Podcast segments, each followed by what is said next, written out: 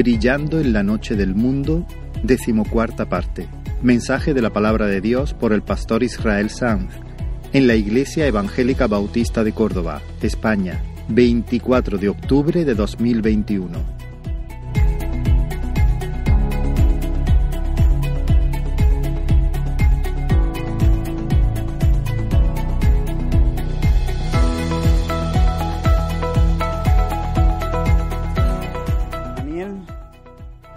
Capítulo 9 y vamos a comenzar la lectura en el versículo 20, creo que saldrá en pantalla también. Y dice la palabra, aún estaba hablando y orando y confesando mi pecado y el pecado de mi pueblo Israel, y derramaba mi ruego delante de Jehová mi Dios por el monte santo de mi Dios. Aún estaba hablando en oración cuando el varón Gabriel, a quien había visto en, la visión al principio, volando con presteza, vino a mí como a la hora del sacrificio de la tarde. Y me hizo entender y habló conmigo diciendo, Daniel, ahora he salido para darte sabiduría y entendimiento. Al principio de tu ruego fue dada la orden y yo he venido para enseñártela, porque tú eres muy amado. Entiende pues la orden y entiende la visión. Setenta semanas están determinadas sobre tu pueblo y sobre tu santa ciudad para terminar la prevaricación y poner fin al pecado y expiar la iniquidad, para traer la justicia perdurable y sellar la visión y la profecía y ungir al santo de los santos. Sabe pues y entiende que desde la salida de la orden para restaurar y edificar a Jerusalén hasta el Mesías príncipe habrá siete semanas y sesenta y dos semanas se volverá a edificar la plaza y el muro en tiempos angustiosos. Y después de las sesenta y dos semanas se quitará la vida al Mesías, mas no por sí. Y el pueblo de un príncipe que ha de venir destruirá la ciudad y el santuario, y su fin será con inundación. Y hasta el fin de la guerra durarán las devastaciones. Y por otra semana confirmará el pacto con muchos. A la mitad de la semana hará cesar el sacrificio y la ofrenda Después, con la muchedumbre de las abominaciones, vendrá el desolador hasta que venga la consumación y lo que está determinado se derrame sobre el desolador. Vamos a orar. Señor, estamos delante de tu palabra santa y una vez más nos confesamos totalmente dependientes de ti, de tu obra en nuestro corazón, tu obra de iluminación, Señor. Danos entendimiento y viviremos, Señor. Danos entendimiento y viviremos, Señor. Impártenos vida, abriendo nuestro, los ojos de nuestro corazón, para que veamos la gloria tuya en la faz de Cristo en esta mañana. En el nombre de Jesús. Amén. Seguimos con nuestra serie basada en el libro de Daniel. Aquí Daniel está clamando al Señor por el fin de la cautividad. Está pidiendo, de alguna manera, la resurrección de Israel, ¿no? que salga del sepulcro de Babilonia y que se reconstruya el templo y, y la ciudad. Y el ángel Gabriel viene y se le aparece para decirle que en la sala de mandos del universo la orden ya está dada. El cielo ha dicho, sea. Pero no solamente Gabriel viene para decirle, oye, eh, mm, Daniel, ya está en marcha la restauración, sino que viene a explicarle la visión. Viene a poner delante de Daniel la hoja de ruta de Dios. ¿Por qué? Porque para vivir con sabiduría, para vivir en la atmósfera de la esperanza, no se necesita únicamente el dato se necesita entendimiento, se necesita sabiduría. Y Dios se la da a aquellos que caminan de cerca con, con, Él. A los amigos del Señor, el Señor hace conocer su pacto. Los secretos del Señor, como dice el Salmo 25, son para los que le temen y Él les dará a conocer su pacto. Y el ángel le dice, Daniel, tú eres un amigo de Dios, tú eres un amado de Dios, eres muy amado de Dios, eres un íntimo de Dios. Por eso el Señor me ha dado orden para que venga y no solamente te diga que la orden ya está dada, Él quiere que te la explique, quiere que tú entiendas, así que entiende la visión. Hasta aquí Daniel ha tenido en su mente una cifra, 70 años. Porque 70 años era lo que Dios había dicho por medio del profeta Jeremías que iban a durar la cautividad de, de Israel, de Judá, en Babilonia. Pero ahora que los 70 años están acabando, Dios trae por boca del ángel un nuevo plazo, 77. Olvídate ya ahora ya de los 70 años, 77, nuevo plazo. Aquel era un plazo que te lleva, o, un regalo que te lleva al regalazo, por, por usar el ejemplo que, que di en el último mensaje. Y hermanos, yo me inclino a pensar que este nuevo plazo de 77 no, no, no, debe ser interpretado de forma estrictamente cronológica, sino de manera simbólica, de manera teológica. La cifra no está pensada para que Daniel marque 490 años en el calendario, sino para que su corazón se abra para recibir la potente imagen de lo que Dios quiere transmitirle, redención total. Para los judíos, siete siete, es decir, siete semanas de años, anunciaban el año de la libertad, el año de la justicia, conocido como el año del jubileo. Y en ese lapso de tiempo se extendía el año sabático. Se le seguía concediendo descanso a la tierra, pero además se perdonaban deudas, se ponía en libertad a los esclavos y las tierras se devolvían a sus antiguos propietarios. Esa era la esencia, el corazón, el alma del año del jubileo. Pero Gabriel aquí no le habla de siete siete, le habla de setenta siete. Es decir, siete por siete multiplicado por diez. Y si el siete, hermanos, indica plenitud, siete por diez habla de perfecta perfección. De perfección al cuadrado, de plenitud total. Si el siete por siete es jubileo, el siete por siete por diez es super, mega jubileo. Es el gran jubileo, el jubileo del jubileo. Y si el jubileo es justicia, las 70 semanas de años entonces traen la justicia perdurable, la justicia definitiva. Para Dios, hermanos, es poca cosa que los judíos vuelvan a su tierra y que Jerusalén y el templo sean reconstruidos. En la agenda divina hay algo mucho, mucho más glorioso porque Él, Él hace las cosas mucho más abundantemente de lo que pedimos o entendemos o podemos imaginar. Y entonces Dios pone, establece un nuevo plazo para acabar no con la cautividad, sino con la causa de la cautividad. Para extirpar el cáncer del pecado, para terminar con la prevaricación, la iniquidad, la incredulidad, la idolatría, la soberbia, para terminar con, con la maldad, para terminar en definitiva con todo lo que nos retuerce, con todo lo que nos afea, con todo lo que nos arruina. Y abolida la maldad, Dios promete establecer entonces la justicia perdurable, la rectitud, la blancura moral y además de abolir el pecado y establecer la justicia perdurable, el Señor anuncia que sellará la visión y las profecías. En otras palabras, el Señor promete que va a abrochar todas las visiones, que va a darle cumplimiento a todas las palabras proféticas y ponerle el sello de aprobación y vindicación a todos los profetas que verdaderamente profetizaron en su nombre. Y además, en ese plazo está incluido algo más, ungir al santo de los santos, ungir la santidad de las santidades, que dijimos que es ungir el santuario, la morada de Dios entre los hombres, una habitación inviolable donde nunca jamás podrán volver a entrar las tropas de ningún Nabucodonosor.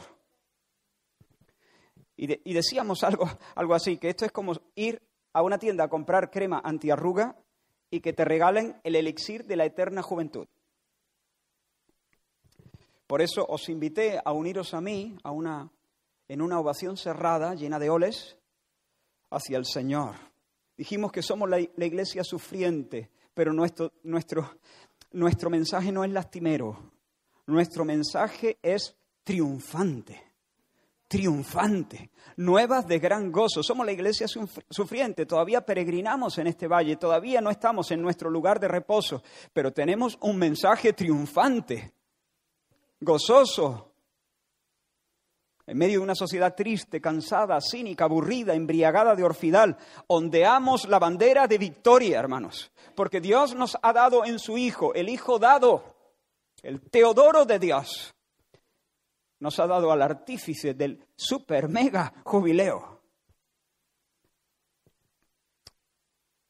Ahora bien, hermanos, aunque esos 77 no deben ser interpretados de manera estrictamente cronológica. Gabriel divide claramente este plazo en dos momentos diferenciados. Espero no perderos. El mensaje de hoy se me antoja un poco más difícil, pero espero que salgamos posiblemente cansados, pero espero que muy, muy gozosos, muy gozosos. Leo de nuevo el texto. mira cuáles son los dos momentos claramente diferenciados. Desde la salida de la orden para restaurar y edificar a Jerusalén hasta el Mesías príncipe, habrá siete semanas y sesenta y dos semanas. Se volverá a edificar la plaza y el muro en tiempos angustiosos. Y después de las sesenta y dos semanas se quitará la vida al Mesías. Así que tenemos dos tiempos. En primer lugar, un lapso de 69 semanas, que va desde la salida de la orden para restaurar Jerusalén hasta la venida del Mesías príncipe, el príncipe ungido. A su vez, no te pierdas, a su vez, este, e, e, este primer momento se divide también en dos. Un primer tramo de siete semanas, un segundo tramo de 62 semanas. Vuelvo a leer desde la salida de la orden para restaurar y edificar a Jerusalén hasta el Mesías príncipe, habrá siete semanas y sesenta y dos semanas. Ese es el primer momento, dividido también en dos, siete y sesenta y dos. Yo estoy de acuerdo con la mayoría de los eruditos, de los maestros bíblicos, que piensan que las siete primeras semanas cubren el tiempo del retorno de los hebreos a su tierra y bajo el liderazgo de Zorobabel, y la reedificación del templo y de Jerusalén. Esto lo podemos leer en los libros del escriba Esdras y del gobernador Nehemías.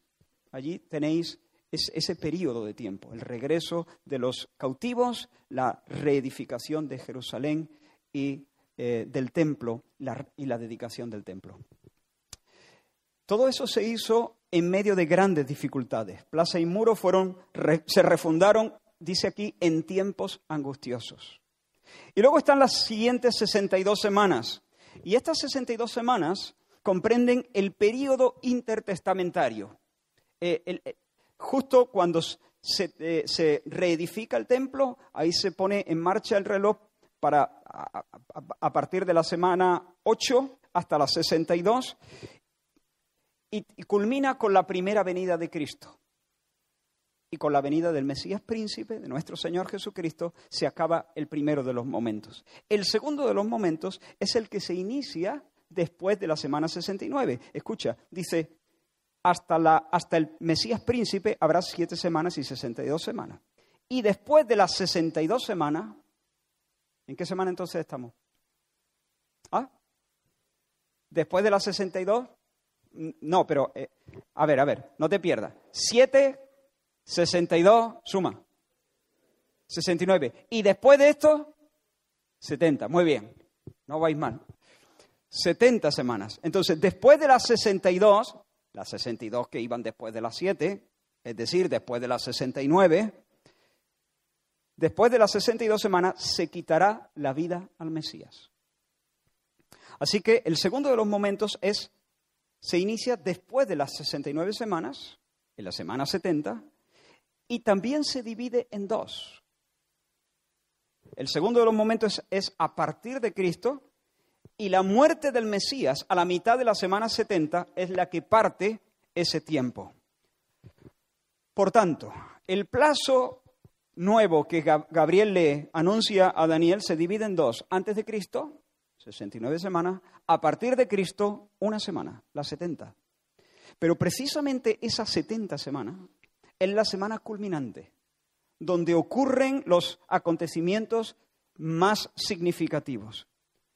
Así que ya de entrada, la, hoja de ruta hacia el jubileo ah, tiene como su eje central, como su clave al príncipe Mesías. Su persona y su obra en la piedra angular de la salvación que se anuncia en el versículo 24. Terminar la prevaricación, poner fin al pecado, expiar la iniquidad, traer justicia perdurable, sellar visión y profecía, ungir al santo de los santos. Dios promete hacer todo eso por el concurso del príncipe Mesías. Sin el príncipe Mesías, nada de nada, oscuridad, iniquidad, injusticia, frustración, distancia de Dios. Pero con Él, con Él cambia completamente la historia. Con Él restauración y bienaventuranza. Y lo que queremos hacer es mirar más de cerca la obra del príncipe Mesías.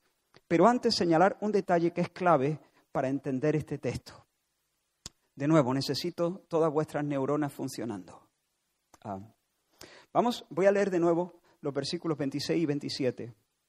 Y yo estoy de acuerdo con algunos eruditos, no todos, que eh, proponen que entienden que estos versículos están redactados siguiendo la estructura de un paralelismo hebreo. El paralelismo, una figura literaria eh, que los hebreos usaban constantemente, especialmente en los textos poéticos, bueno, todo el tiempo en los textos poéticos.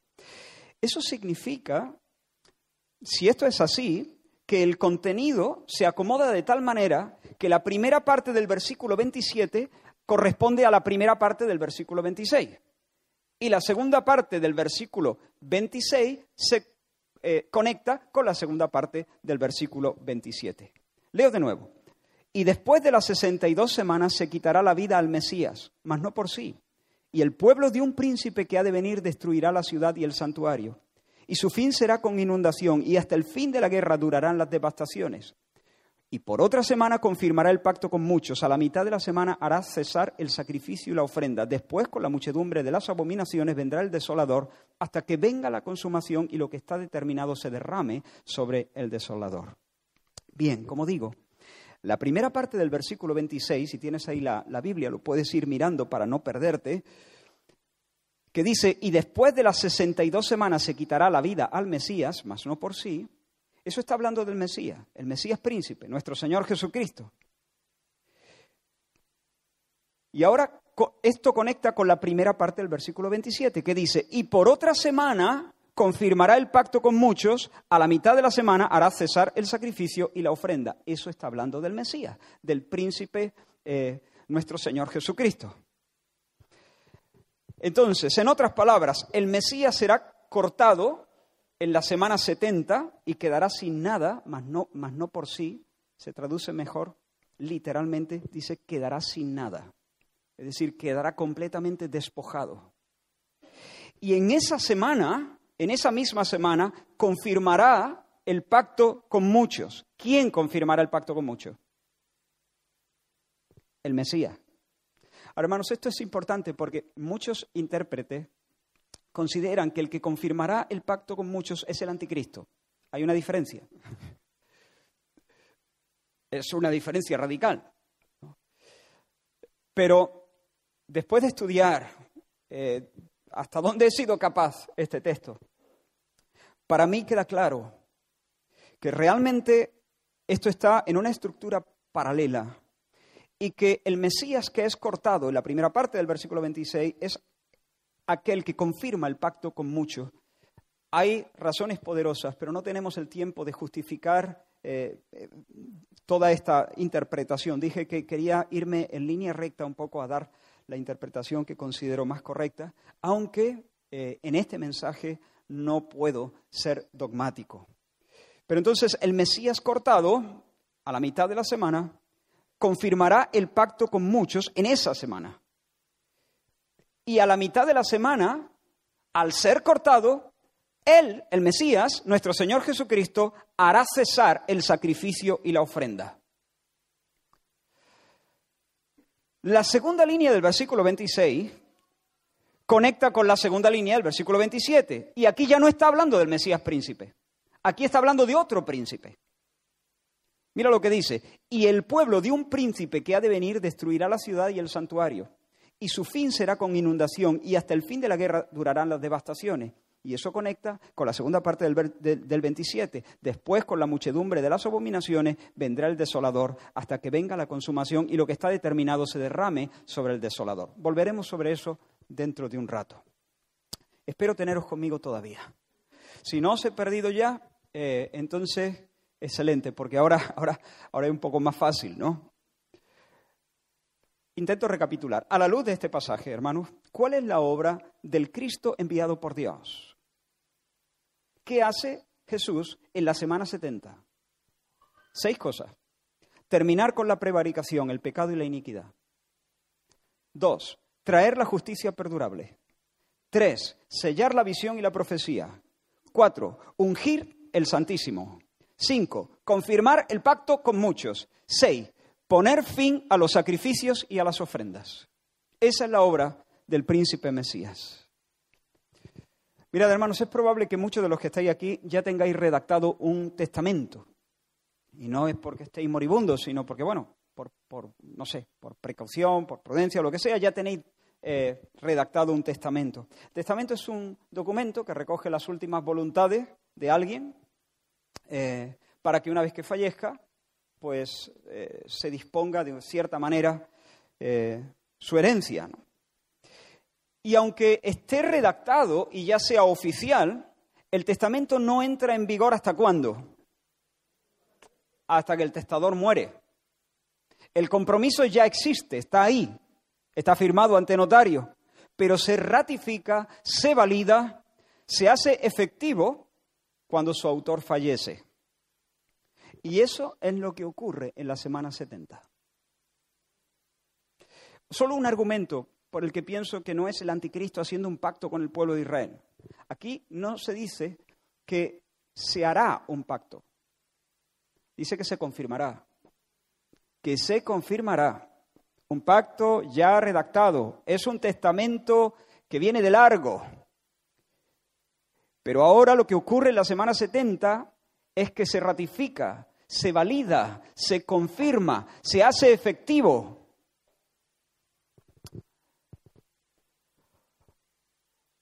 Hermanos, cuando nuestros padres se escupieron en el rostro de Dios en el huerto de Edén, escuchando la propuesta de Satanás, Dios en su ira se acordó de, su misericordia. En su enojo, por supuesto, los sacó del huerto, los desterró, hizo que nuestra raza fuese una raza errante. Pero al mismo tiempo, el Señor, ardiendo de tierna compasión, prometió, juró por su honor, sacar del vientre de la mujer un campeón, un príncipe, un guerrero, un vengador, que aplastaría la cabeza de la serpiente, que, vencería a Satanás el homicida. El profeta Isaías dijo, no habrá para siempre oscuridad, porque un niño nos es nacido, hijo nos es dado, el principado está sobre su hombro, se llamará su nombre admirable consejero, el Gibor, o Dios fuerte, que es lo mismo, Padre eterno, príncipe de paz. Y por medio de los profetas, hermanos, Dios continuó desvelando los términos de su testamento. Ahí va, estos son los términos de su testamento. ¿Te interesa? ¿Te interesa? Abrimos el testamento a ver qué dice. Y aquí vienen días, dice Jehová, en los cuales haré pacto nuevo con la casa de Israel y con la casa de Judá. No como el pacto que hice con sus padres el día que tomé su mano para sacarlos de la tierra de Egipto, porque ellos invalidaron mi pacto, aunque yo fui un marido para ellos. Pero este es el pacto que haré. Daré mi ley en su mente y la escribiré en su corazón. Y yo seré a ellos por Dios, y ellos me serán por pueblo. Y no enseñará más ninguno a su prójimo, ni ninguno a su hermano, diciendo, conoce al Señor, porque todos me conocerán. Desde el más pequeño de ellos hasta el más grande de ellos. Porque perdonaré la maldad de ellos y no me acordaré más de su pecado. O eso es mejor que un chale en la sierra. ¿Dónde va a parar? más por medio también del, profeta Jeremías. Y les daré un corazón y un camino.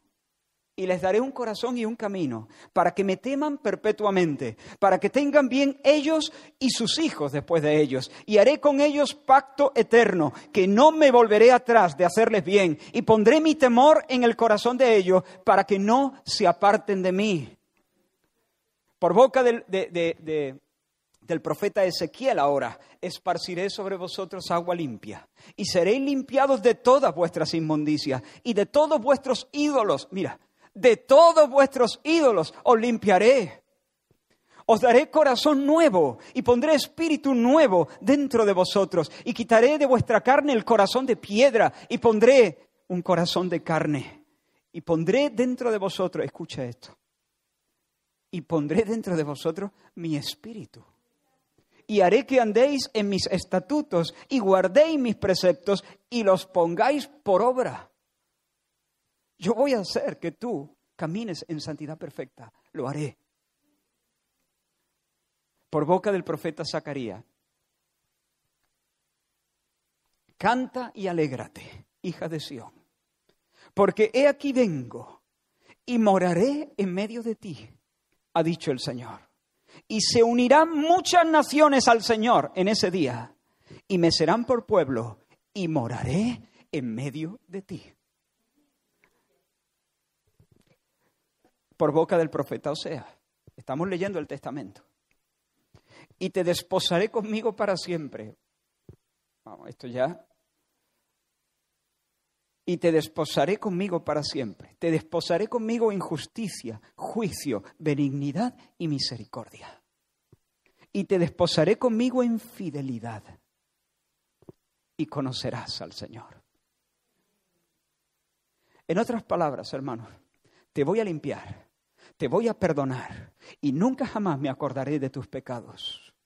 Pero no solo eso, te voy a transformar. Esta vez no te voy a tomar de la mano, te voy a tomar del alma, te voy a tomar de la mente, te voy a tomar del corazón, te voy a dar un corazón tierno, te voy a escribir mi ley en, tu, en, en tus entrañas para que prefieras la santidad. Pero hay más, voy a poner en ti mi espíritu para que me conozcas, para que nadie te tenga que empujar para que conozcas al Señor. Tú tendrás una relación personal conmigo y nadie te tendrá que decir conoce al Señor, porque ya tendrás una relación íntima conmigo. Me conocerás, todos me conocerán, desde el más pequeño hasta el más grande. Y pondré mi espíritu para que tengas no solo el querer, sino el poder, la capacidad de andar en mis preceptos. Pondré en vosotros mi espíritu y haré que andéis en mis estatutos. Pondré en ti mi temor para que nunca te apartes de mí y para que siempre goces de mi bendición, tú y tus hijos. Y vendré a ti y moraré en medio de ti y me casaré contigo. Ese es el testamento. ¿Cómo se puede mejorar eso? ¿Algo más? No se puede mejorar. Ese es, ahí está todo el mundo de bendiciones. Esa es la voluntad del testador. Y Dios no tuvo que firmarlo ante notario. Le bastó decir, yo Jehová. Así dice el Señor. él es el notario. Él es el gran notario. Pero hermanos, la misma noche que Jesús fue entregado, después de cenar, dijo, Después de cenar, el Señor tomó la copa. Ahora ponte en esa escena. Ese era el testamento, eso es lo que decía. Pero llegó un momento, en una noche, mientras celebraban la Pascua, Jesús se detiene y le dice, muchacho, esta copa es el nuevo pacto en mi sangre que por vosotros se derrama. Mi sangre que por vosotros se derrama. Ha llegado la hora de hacer efectivo el testamento porque ha llegado la hora del derramamiento de mi sangre. Y con mi muerte yo voy a echar a andar, voy a hacer eficaz el testamento que escribí por la pluma de los, eh, de los profetas. Voy a derramar mi sangre por vosotros y así con mi muerte voy a sellar, voy a confirmar, voy a validar, voy a hacer efectivo el nuevo pacto. Mi muerte será la garantía de que todas las promesas que los profetas profetizaron, que están incluidas en esta alianza, serán para siempre y legítimamente vuestras. Alucinante, hermano. Pero una pregunta, ¿cómo se propone Dios acabar con la maldad sin acabar con los malos? ¿Cómo terminar con el pecado sin terminar con el pecador? Nosotros solemos decir, muerto el perro, se acabó la rabia. Fácil. Se elimina a los malos, se acabó, se acabó la maldad. Pero ¿cómo, ¿cómo eliminar la maldad sin eliminar a los malos? Porque hermanos, la maldad, tenemos que entender esto, la maldad no es un líquido. La maldad no es un algo que pulula en el ambiente y que nos invade. La maldad no es una especie de virus que nos, que nos enferma. La maldad no es un cuerpo extraño que llevamos clavado en el corazón y que se puede arrancar de un tirón, sacar con unas pinzas. La maldad es una disposición interna, nacida en nuestra alma, contra Dios. La maldad, la naturaleza de la maldad es que nosotros, en lo más profundo de nuestro ser, como hijos de Adán, estamos en pie con el puño en alto, desafiando la majestad y la autoridad de Dios. No es lo que hacemos, es lo que somos. Porque de dentro, dijo Jesús, de dentro del corazón de los hombres salen los malos pensamientos. No te preocupes tanto por no contaminarte por lo que toca y lo que come. Porque es de dentro. De dentro salen los malos pensamientos, los adulterios, las fornicaciones, los homicidios, los hurtos, las avaricias, las maldades, el engaño, la lascivia, la envidia, la maledicencia, la soberbia, la insensatez. El gran problema no es la fornicación, el gran problema es el manantial del que sale.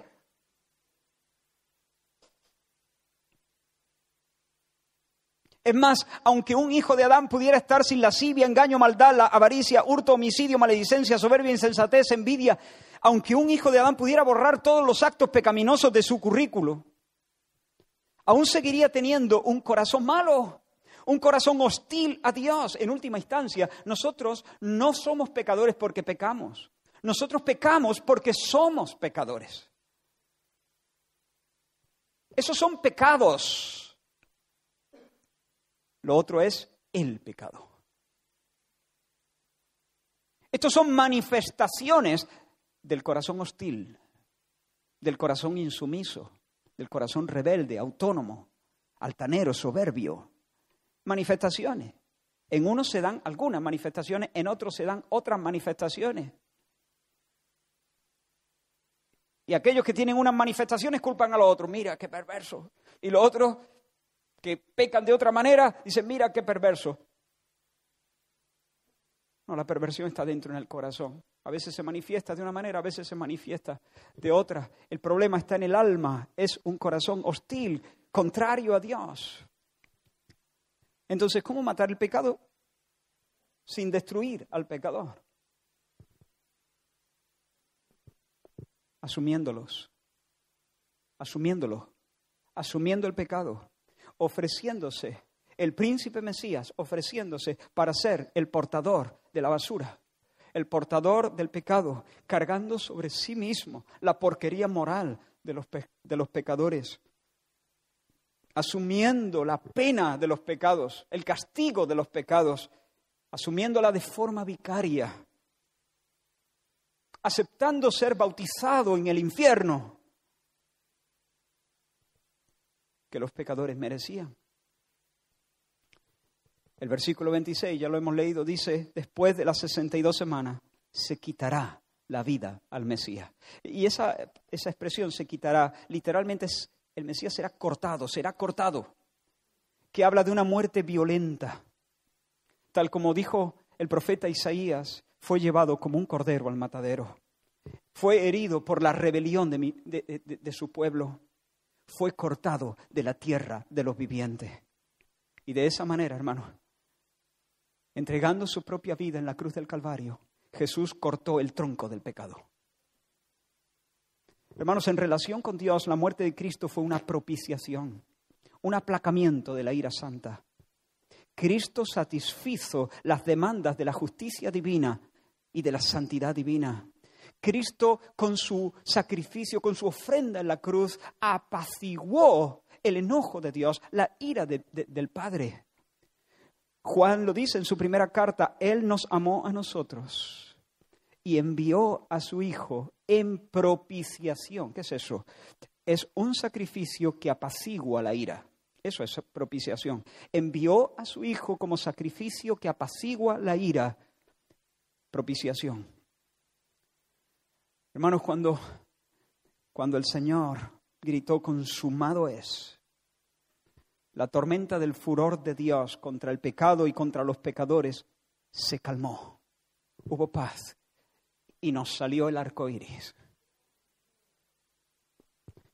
Pero en relación, en relación con Dios, su muerte fue una propiciación para calmar, para apaciguar la ira justa de Dios. Y, que, y no quiero que nadie piense que Dios eh, se, se, se, se, pone de los nervios de manera injustificada y caprichosa. No, la, la justa ira de Dios. Si Dios no tuviese una ira santa, no sería santo. Pero bueno, no, no quiero entrar ahí. Pero en relación al hombre, la muerte de Jesús fue una sustitución, una sustitución, una muerte vicaria, una muerte en lugar de. El justo ocupó el lugar de los injustos y los representó en el patíbulo. Pablo le dice a Tito, quien se dio a sí mismo por nosotros. Es decir, quien se dio a sí mismo en nuestro lugar como nuestro sustituto para redimirnos de toda iniquidad y para purificar para sí un pueblo propio, celoso de buenas obras. Se dio a sí mismo por nosotros. Y ahora, hermanos, ahora, habiendo sellado el testamento con su sangre, ahora Dios se puede echar nuestro pecado a sus espaldas y olvidarse de él para siempre. No porque Dios lo minimice, no porque Dios le quite importancia, no porque Dios diga, ah, tampoco, no porque Dios haya cambiado y de un tiempo a esta parte se haya atemperado y, y se diga a sí mismo, bueno, tampoco es para tanto. En mi juventud era un poco yo radical. No, no, Dios, Dios puede olvidar de nuestro pecado, Dios puede sepultarlo en lo profundo del mar, Dios se lo puede echar a las espaldas, porque Dios, el juez de toda la tierra, lo ha castigado en las carnes del príncipe Mesías. Dios ha tratado correctamente y justamente con el pecado. Su Hijo, el Hijo dado, el Cordero de Dios, que quita el pecado del mundo. Y ahora podemos decir, hermanos, la sangre de Jesucristo, su Hijo, que nos limpia de todo pecado. Yo os limpiaré. Eso decía el, testamento. Y Jesús dijo, aquí viene la sangre, yo la pongo, yo pongo la sangre. En el momento en que sea derramada, la promesa es tuya. Es para ti. Echa mano de la vida eterna, echa mano de la promesa. Proclama, la sangre de Jesucristo, su Hijo, nos limpia de todo pecado. A todos los que creen en su nombre, a todos los que le reciben, a todos los que en arrepentimiento se vuelven a Él y depositan su confianza en Él. A todos se nos da el privilegio, el derecho de poder decir con todas las letras, la sangre de Jesucristo me limpia de todo pecado. Así que si hay aquí alguien que ha puesto su confianza en el Señor, pero todavía el diablo quiere engañarte y está siendo torturado por la culpa, por algo feo, feo, horroroso que pasó.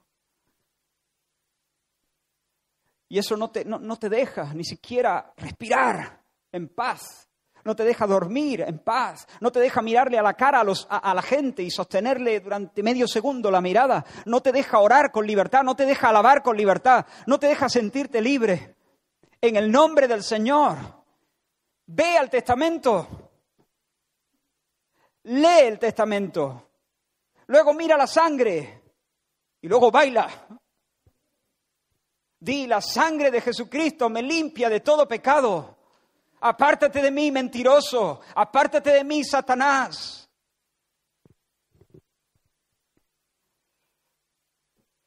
Hermanos, de esta manera el Mesías pone fin a todos los sacrificios por el pecado. Ya no hacen falta ofrendas por el pecado, ya no hacen falta más. Como dice el escritor de Hebreos, la sangre de los toros y de los machos cabríos no puede quitar los pecados. Los cubría temporalmente eh, en el sentido ceremonial, pero todo eso apuntaba al gran sacrificio, dice, por lo cual, sigue diciendo el escritor de Hebreos, por lo cual, entrando en el mundo, dice, sacrificio y ofrenda no quisiste. Escucha ahora, pero me preparaste cuerpo.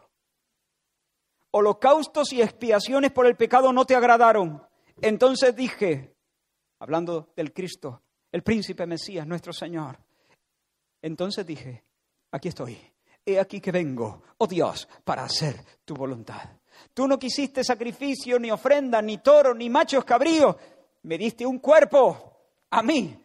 Así que vengo aquí con, con el pecho descubierto, para ponerme yo, para poner mi cuerpo en el altar de la cruz. Yo seré la ofrenda.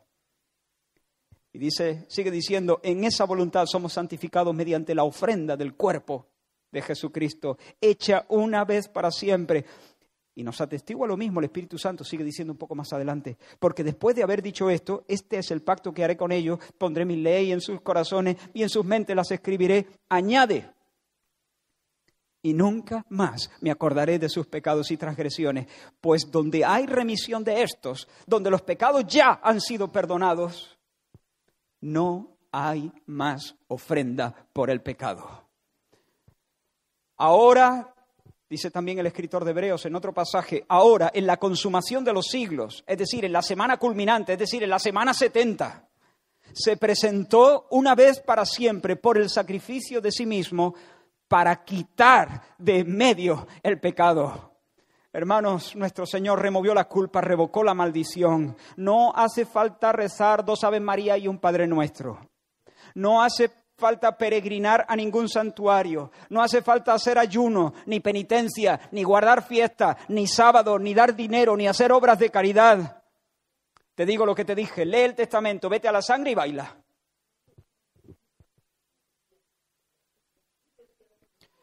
Hermanos, cuando Cristo eh, expiró sobre el Calvario, se rasgó el velo del templo y con eso el cielo estaba dando por viejo, por antiguo, todo el sistema levítico de sacrificios. Y durante un tiempo el, templo siguió funcionando con su ritual. Como durante un poco de tiempo las flores cortadas todavía desprenden su aroma, pero es cuestión de un rato. Enseguida la muerte avanzará inexorable y la flor se inclinará marchita. Y eso fue lo que pasó con el templo. Y de eso también habla nuestro texto. Ahora sí, unimos la, segunda parte del, 26 y la segunda parte del 27. Y el pueblo de un príncipe que ha de venir destruirá la ciudad y el santuario. Destruirá la ciudad y el santuario. ¿Recordáis las palabras de Jesús? Vuestra casa os es dejada desierta. Después, después de que el Mesías a la mitad de la semana ponga fin con su muerte a los sacrificios y las ofrendas por el pecado, con la muchedumbre de las abominaciones vendrá el desolador. Y hermanos, unos 40 años después de, la muerte del Señor Jesús, la ciudad de Jerusalén y el santuario fueron literalmente arrasados por las tropas romanas bajo el mando del hijo del emperador Vespasiano, el príncipe Tito, en el año 70 las legiones romanas entraron como una inundación y arrasaron la tierra. Más de un millón de judíos se estima que murieron en esa guerra. Y en palabras del historiador Flavio Josefo, le cito literalmente, jamás ha habido tal catástrofe sobre la tierra como entonces. El sufrimiento, las tribulaciones, la crueldad de esa guerra sigue destacando por encima de toda la, la historia. Hermanos, el gran jubileo es salvación, por supuesto, pero conlleva también juicio. En la hoja de ruta al gran jubileo hay juicio sobre los enemigos. Israel había cometido el pecado más atroz. ¿Cuál es ese? El linchamiento de Dios. Lincharon al Hijo de Dios. Y a causa de esa aberrante abominación, a causa de las abominaciones, a causa de la, del desborde del pecado, vendrá el desolador. Y a causa de eso, el Señor dejó su, su casa desierta y la entregó para ser hollada, pisoteada por los gentiles. Pero hermanos, además de poner fin al pecado con su muerte, el Mesías nos acredita justicia, justicia inmaculada y permanente. El escritor de Hebreos también nos dice, Cristo, habiendo ofrecido una vez para siempre un solo sacrificio por los pecados, se ha sentado a la diestra de Dios, de ahí en adelante esperando hasta que sus enemigos sean puestos por estrado de sus pies. Los enemigos hay que tratar con ellos también. Ahora, ¿por qué se ha sentado Cristo? Porque con una sola ofrenda hizo perfectos para siempre a los santificados. El sacerdote no podía sentarse tenía que estar presentando ofrendas constantemente, porque esas ofrendas no perfeccionaban. Así que había que, seguir eh, currando. Pero cuando Jesús se presentó a sí mismo, se sentó. Punto final. Consumado es. Está hecho. Porque con una sola ofrenda hizo perfecto para siempre a los santificados. Mira la enseñanza del Espíritu por boca de Pablo. Así que por, como por la transgresión de uno, Adán, vino la condenación a todos los hombres, de la misma manera por la justicia de uno, Jesús, el príncipe Mesías, vino a todos los hombres la justificación de vida. Porque así como por la desobediencia de un hombre, Adán, los unos fueron constituidos pecadores, así también por la obediencia de uno, Jesús, los muchos serán constituidos justos. Así que de la misma manera en que Adán fue puesto como representante y cabeza de la humanidad, Cristo es levantado y designado por Dios para ser cabeza y representante de una nueva humanidad. La palabra enseña, y lo hemos dicho varias veces, lo vamos a seguir diciendo hasta que el Señor me dé fuerza o nos dé fuerza. La palabra dice que Jesús no solo murió por nosotros, no solo murió en nuestro lugar, sino que Jesús vivió por nosotros. Él vivió en nuestro lugar. Él cumplió la ley de manera representativa. Él obedeció por mí y por Él. O sea, lo he dicho mal, lo he dicho como si yo fuese el Señor Jesús. Yo, yo, Padre, obedezco tu ley. En mi nombre y en el suyo.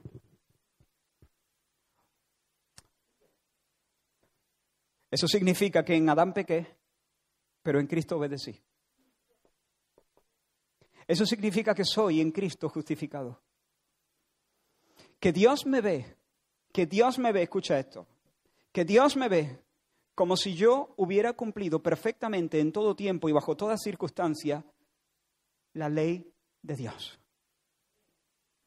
Como si hubiese hecho la voluntad del Señor al pie de la letra. ¿La he hecho? No, pero Dios me acredita la justicia de Cristo. Lo hizo Cristo, eso sí lo hizo Cristo. Cumplió la ley de Dios perfectamente.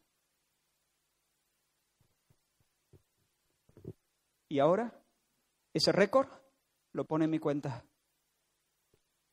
Insuperable. ¿Cómo se supera esa marca? Insuperable. Bienaventurado el hombre a quien Dios le atribuye justicia sin haber hecho las obras de justicia.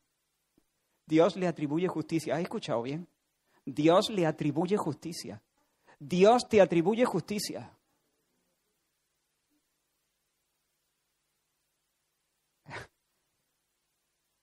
Dios me atribuye justicia. Dios me mira y cuenta que he cumplido perfectamente su ley.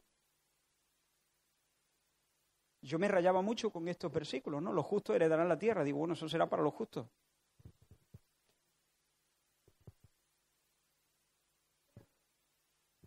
Claro, claro que es para los justos. Para los justos es. Pero hermano, es que en virtud de nuestra unión con Cristo. La justicia, el mérito, el récord, la marca de Cristo se nos pone en nuestra cuenta, se nos imputa, se nos acredita. Y cuando Dios nos mira, nos ve en Él, vestidos de blanco.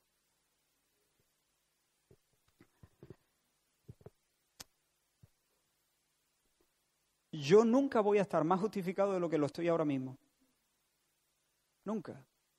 Ni cuando esté en el cielo con el Señor. Nunca.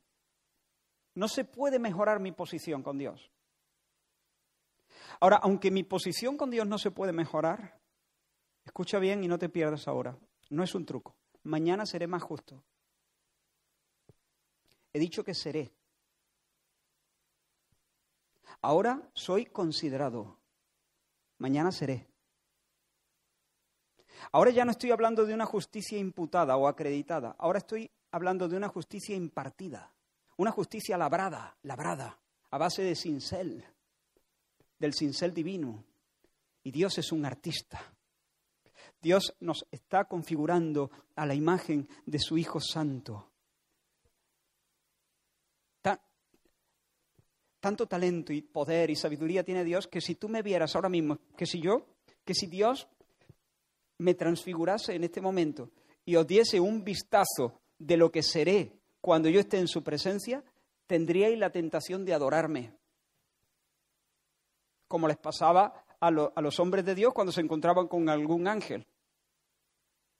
Yo creo que los ángeles también tendrán eh, la tentación de adorarnos, pero bueno, no caerán, no caerán en la tentación. Hermanos, en la cruz el Señor compró el precio, o sea, pagó el precio, no solamente de la justificación, sino de la santificación. No, solamente obtuvo la, la, libertad de la culpa y del, y del castigo del pecado, sino también de la influencia del pecado. Y estoy convencido que cuando Gabriel habla al profeta de la justicia perdurable, no solamente se está refiriendo a la justificación, sino también a la realidad gloriosa de un carácter impecable, un carácter completo, terminado, a la imagen del celestial, como dice el apóstol Pablo. Hermanos, el gran jubileo incluye la perfección tanto de nuestra posición, eso ya lo tenemos, como de nuestra experiencia. Y más aún, más aún, hay más. La justicia perdurable, tal y como yo la entiendo, a la luz de la revelación bíblica, incluye también la glorificación, la renovación de todas las cosas. Libertad no solamente de la culpa y del castigo y de la influencia del pecado, sino completa libertad de la presencia misma del pecado. El jubileo de los jubileos incluye la promesa de cielos nuevos y tierra nueva en los que no tiene cabida ninguna mancha, ninguna tara. Como dijera el apóstol Pedro, pero nosotros esperamos, según sus promesas, cielos nuevos y tierra nueva en los cuales mora la justicia, justicia perdurable. Ya no hay culpa, ya no hay castigo, ya no hay influencia del pecado porque he sido perfeccionado completamente, ya no hay ni siquiera presencia alguna del pecado. Todo es nuevo, todo es puro, todo es limpio. Justicia perdurable. Y aunque, aunque aún no vemos todas estas cosas cumplidas, estamos en espera de ellas y cómo, y cómo las anhelamos, ¿no? Sabemos que son ciertas. Pero ¿por qué no se han cumplido todavía? Si ya ha venido el príncipe Mesías, si ya ha ratificado el pacto con el derramamiento de su sangre, ¿por qué no se han cumplido todas estas cosas? Pues hermanos, aquí viene otra, otra dificultad exegética, pero iré al grano, porque todavía no se ha cumplido la semana 70 estamos en el medio de la semana 70. De hecho, no exactamente en el medio. En el medio está, digamos, la, la semana 70 está dividida por la muerte de Jesús. En la mitad de la semana hará cesar el sacrificio y la ofrenda. ¿Cómo? Por su muerte, poniéndole fin a todo el, ceremonial, el ritual eh, levítico. Pero nosotros ahora estamos en, algún, en alguna parte de la segunda mitad de la semana culminante, de la semana 70.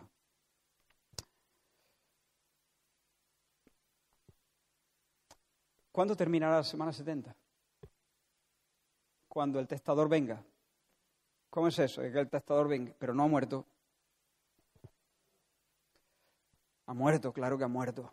Y con su muerte selló el pacto, ratificó el pacto, confirmó el pacto, pero se levantó. Nosotros tenemos un testador muerto y que vive. Se levantó triunfante. ¿Y qué pasa con los últimos tres años y medio? ¿De dónde sacas eso? Bueno, esto es tentativo, pero creo que tiene mucho sentido. Es interesante notar, en el libro de Apocalipsis, cuando estuvimos haciendo la serie del libro de Apocalipsis, se mencionó en varias ocasiones esto que voy a decir. En el libro de Apocalipsis se habla de este lapso varias veces. Por ejemplo, se habla de una mujer que huye al desierto y en el desierto es sustentada milagrosamente durante 1260 días. Haz la cuenta. 1260 días. Venga, te lo digo. Tres años y medio. También se afirma que la santa ciudad será hollada durante 42 meses. A la cuenta. Tres años y medio. Y también se dice que la bestia recibirá autoridad para actuar contra los santos durante 42 meses.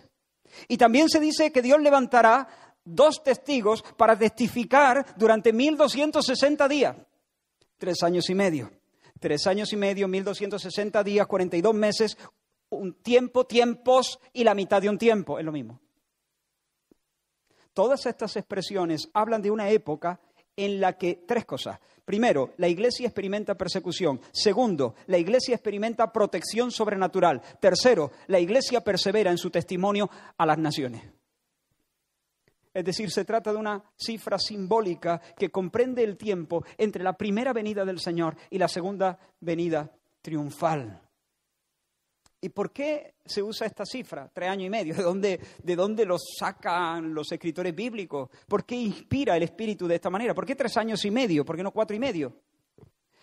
Bueno, no estoy seguro, pero tal vez responda al hecho de que para los hebreos hubo un tiempo en su historia, un momento en su historia, en el que los fieles fueron rabiosamente perseguidos. Los profetas fueron arrinconados, ejecutados por dos personas que estaban poseídas por el espíritu del anticristo, Acab y Jezabel. Han matado a tus profetas, pero al mismo tiempo los santos fueron guardados. Dios sostuvo a Elías y lo alimentó en el desierto de manera milagrosa. Lo sostuvo junto a un arroyo, le dio de comer por medio de los cuervos y le dijo, y no solo has quedado tú, Elías, yo tengo siete mil a los que estoy también guardando como te estoy guardando a ti. Y Dios fortaleció a Elías y supongo que al, resto para seguir siendo fieles en medio de la tribulación al testimonio de Jesús, al testimonio de Dios. Y es posible que por eso se use esa, e, ese tiempo, duró tres años y medio, la sequía los tres años y medio de, sequía, de, violenta eh, persecución eh, contra los, profetas, em, de sostenimiento milagroso de Elías y del resto de los fieles. Hermanos, en otras palabras, estamos en esa época. Hoy la bestia sigue teniendo autoridad y persiguiendo a los creyentes. Hoy los creyentes siguen siendo sostenidos por Dios y hoy los creyentes siguen cumpliendo, por la gracia de Dios, su testimonio evangelizador en medio de las naciones. Pero cuando se cumpla el plazo, hermano, cuando se cumpla, cuando se cierre la semana 70, entraremos al pleno disfrute de todas las bendiciones conquistadas por Cristo en su primera eh, venida, por la sangre de su cruz, por su herida. Pero aún falta algo para poner el broche a la profecía. El Señor había prometido morar en medio de su pueblo, tabernacular con nosotros, levantar un santuario para vivir entre los hombres, ungir y consagrar la santidad de las santidades, es decir, una casa donde Él pueda vivir. Y algunos entienden que esta expresión, ungir al santo de los santos, hace referencia al bautismo de Jesús, cuando en las aguas del Jordán fue ungido por el Padre para su obra mesiánica. Y por supuesto, claro que sí, Jesús en ese momento, digamos, era el tabernáculo de Dios con los hombres, era el templo de Dios, era, era la tienda divina, era Emanuel, era Dios con nosotros. Pero no creo que esa sea la mejor interpretación. ¿Por qué no? Porque en el Jordán el príncipe Mesías fue ungido. Pero aquí en nuestro texto el príncipe eh, eh, ungido no, no es ungido, unge. Él es el autor, el que quita el pecado, el que establece la justicia perdurable, el que unge al santo de los santos. Yo estoy persuadido de que esta profecía tuvo cumplimiento cuando Cristo resucitado, Cristo resucitado, derramó el Espíritu Santo sobre los 120 en el día de Pentecostés. E, e, es ese momento donde los 120 estaban en espera de la promesa y de repente el lugar empieza a temblar y el fuego el fuego, la presencia de Dios manifestada en, fuego y en viento que soplaba. Viene, es de nuevo la paloma viniendo, la santa paloma viniendo, pero ahora ya no sobre un olivo, ahora ya sobre una tierra eh, renovada, limpiada por el lavamiento de la regeneración. Es, es, la unción cayendo, pero no sobre la cabeza de Aarón únicamente, sino recorriendo su cuerpo, bajando hasta el borde de sus vestiduras, llenando todo el cuerpo. Es el Espíritu Santo viniendo a su templo, viniendo a su templo, ungiendo, ungiendo su casa, ungiendo su santuario.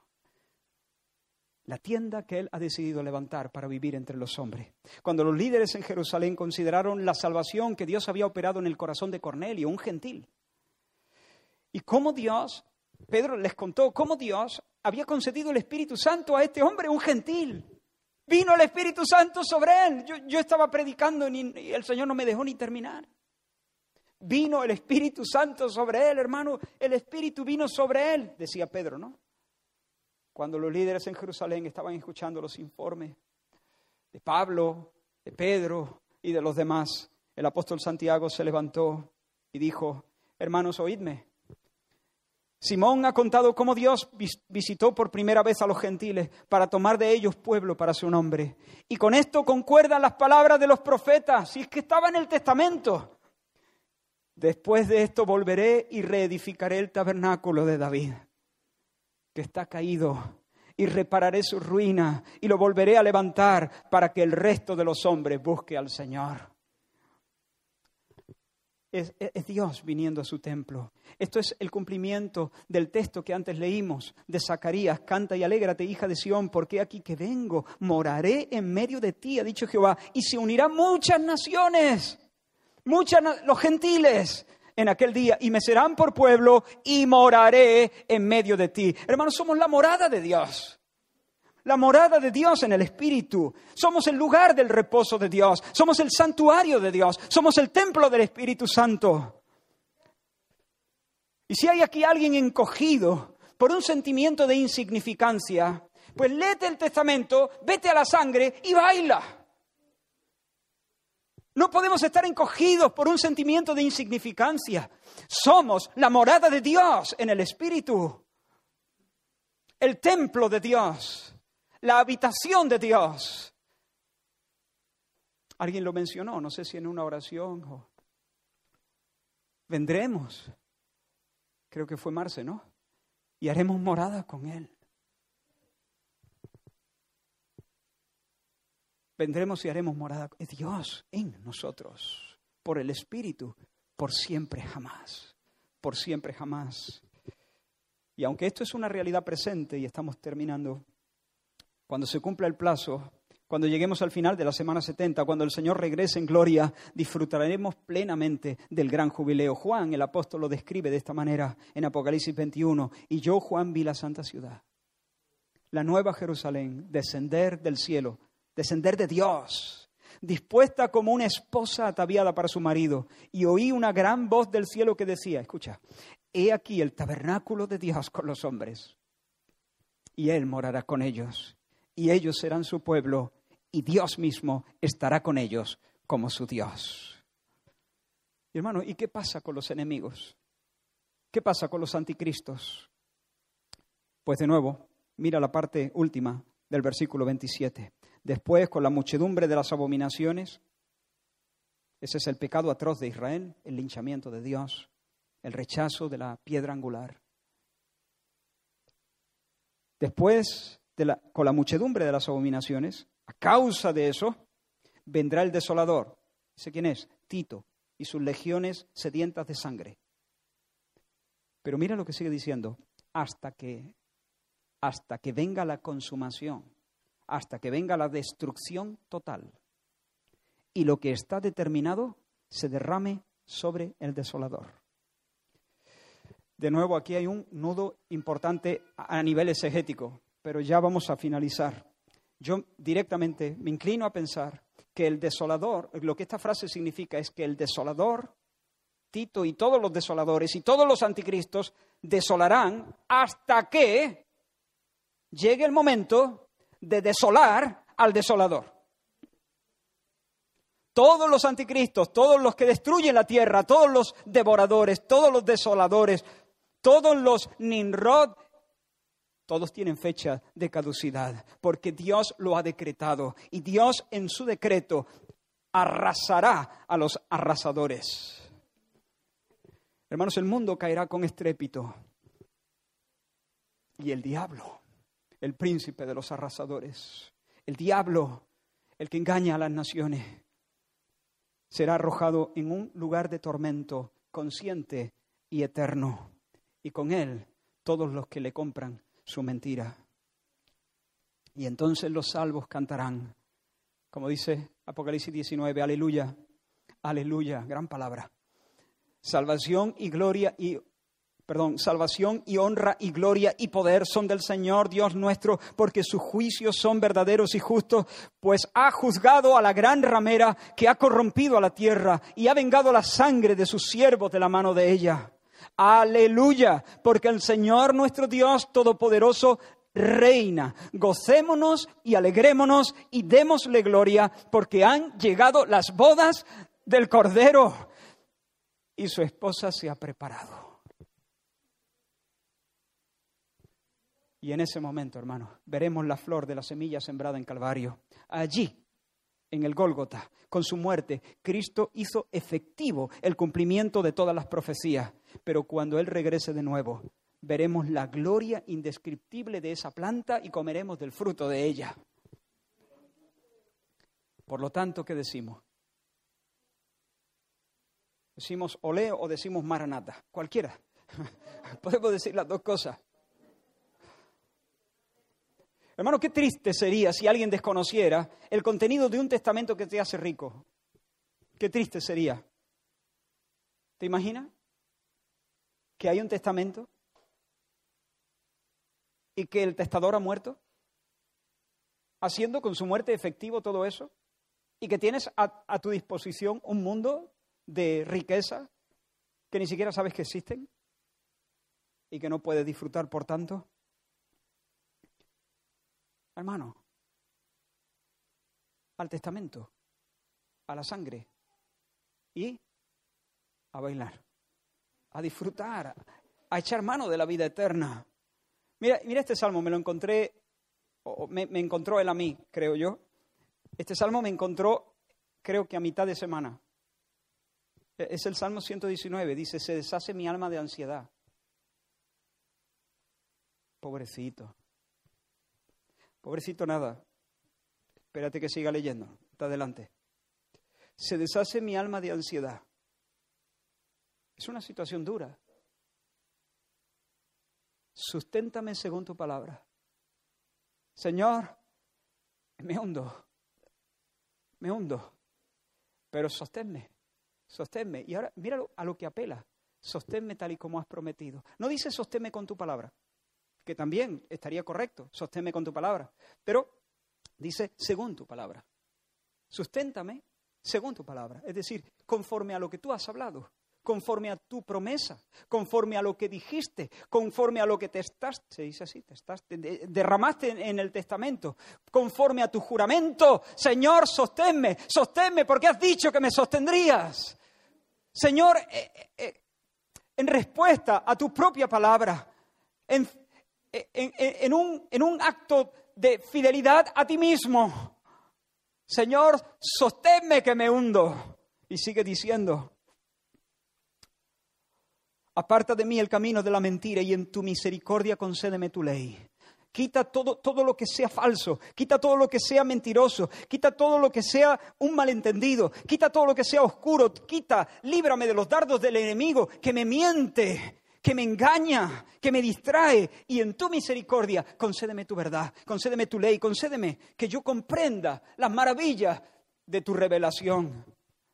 Escogí el camino de la verdad, he puesto tus juicios delante de mí.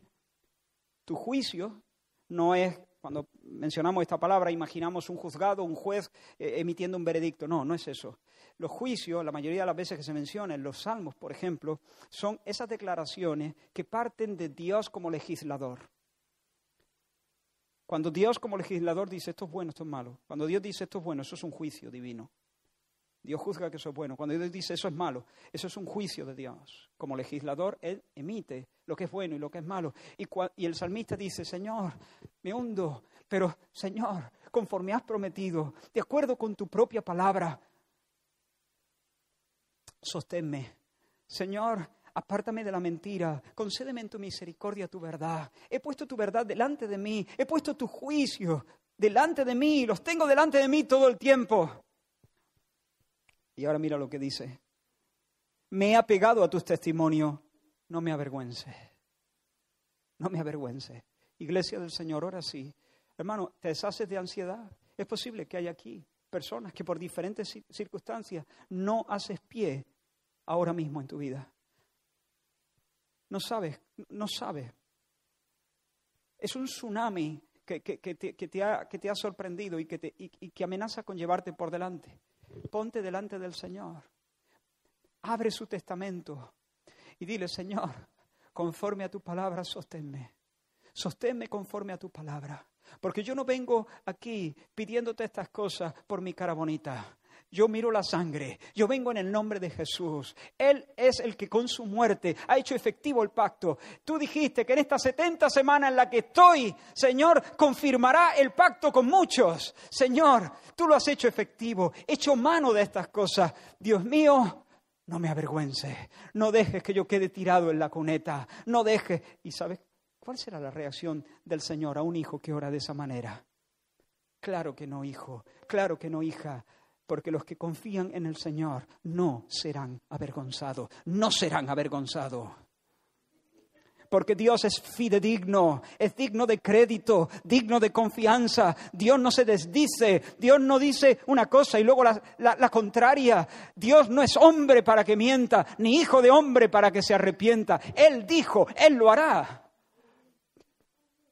Pero en ocasiones él quiere que nosotros nos pongamos en fe delante de Él y nos aferremos a los cuernos del altar, por así decirlo. A, que vengamos confiadamente al trono de la gracia para buscar socorro, para buscar gracia, para buscar el, el socorro oportuno. Así que, hermanos, termino al Evangelio, a la esperanza del Evangelio. De nuevo lo digo aún a riesgo de, de ser demasiado reiterativo, al testamento, a la sangre y a bailar. Dile a tu alma, alma mía, alma mía, alma mía, en Dios solamente reposa, porque de Él es mi esperanza, Él solamente es mi roca y mi salvación, es mi refugio, no resbalaré. Puedo andar atontado un poco, pero no resbalaré definitivamente. Alma mía, canta, alégrate, regocíjate, afírmate. Y para aquellos que todavía no han venido a Cristo, ven a Cristo. Ven al Señor. Porque mira, la esperanza de los justos, dice la Escritura, la esperanza de los justos es alegría. Y vuelvo a decir, los justos son los justificados, que serán justos en su naturaleza cuando el Señor venga, justos, perfectamente justos. La esperanza de los justos es alegría, alegría, eso es lo que está sembrado para el justo. Cuando se siembran tomates, ¿se recogen? Bueno, pues la Biblia dice, alegría está sembrada para el justo, ¿se recogerá? Alegría, alegría es la esperanza de los justos. Pero mira cómo dice, sigue diciendo el texto, la esperanza de los justos es alegría, mas la esperanza de los impíos perecerá. Es frustración. Y otro proverbio dice, cuando muere el impío, perece su esperanza. Si tú no estás en Cristo, el testamento no es para ti. Pero hoy puedes venir a Cristo en arrepentimiento y fe. Si solo eres evangélico, el testamento no es para ti. El testamento no es para los evangélicos. El testamento no es para los que vienen a la iglesia. El testamento es para los que tienen al Hijo. Es para los que están en Cristo para aquellos que en fe y en arrepentimiento se han vuelto al Señor y se han entregado a Él con alegría. Porque Dios ama al dador alegre. Y con alegría se han dado a Dios, se han entregado a Dios, se han ofrendado a Dios. Y entonces Dios los ama mucho porque con alegría se han dado a Dios. Porque Dios ama al dador alegre. Y para ellos es todo el testamento Así que ven hoy en arrepentimiento y fe. No, lo dilate, no, dilate la decisión. No dilate. No diga, bueno, mañana resolveré, eh, voy a terminar con este pecado. Eh, no, no, no, no, no, no, no, tal y como estás. Arrepiéntete, arrepiéntete. Y ven al Señor hoy, ya. Es que ni siquiera sabes si mañana respirarás. Oh, me quiere manipular. Llámalo como quieras. No te quiero manipular, te estoy diciendo la verdad. Te quisiera no manipular, te quisiera coger del pecho, si hiciera falta. Es que te interesa esto. Te interesa esto. Por favor. No, no lo desoigas, no te acostumbres, no acostumbre a tu oído a, escuchar mensaje, mensaje, mensaje, y bueno, ya algún día tendré que tomarme esto en serio. El día es hoy, ya, hoy, ahora, ahora. Hoy es día de salvación. Ven a Cristo, arrepiéntete. Dice, es que, es que, voy, es que voy, a, voy a perder muchas oportunidades, la, la vida se me, se me va. ¿Pero qué dices? ¿Pero qué dices? Al contrario, el Señor te sentará a su mesa, en su banquete. Eso es lo que el Señor hará. Y empezarás a experimentar una fiesta desconocida para ti. Vamos a orar. Aleluya. Gracias, Señor.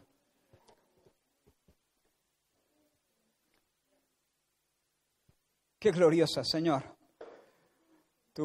Tu, proyecto, tu plan de salvación. Gracias, Señor, por venir. En el cumplimiento de los tiempos, Señor. En medio de nuestra noche. Para darnos el regalo de tu vida y de tu obra. Gracias, Señor. Gracias, Señor. No te buscamos, no te buscamos. Nos buscaste tú y nos diste el testamento.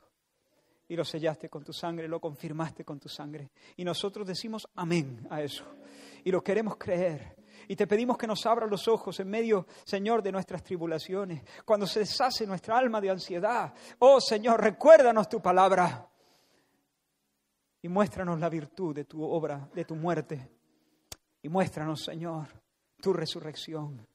Y muéstranos, Señor, la gloria de tu asiento en el trono del universo. Y vivifícanos, Señor, con tu palabra.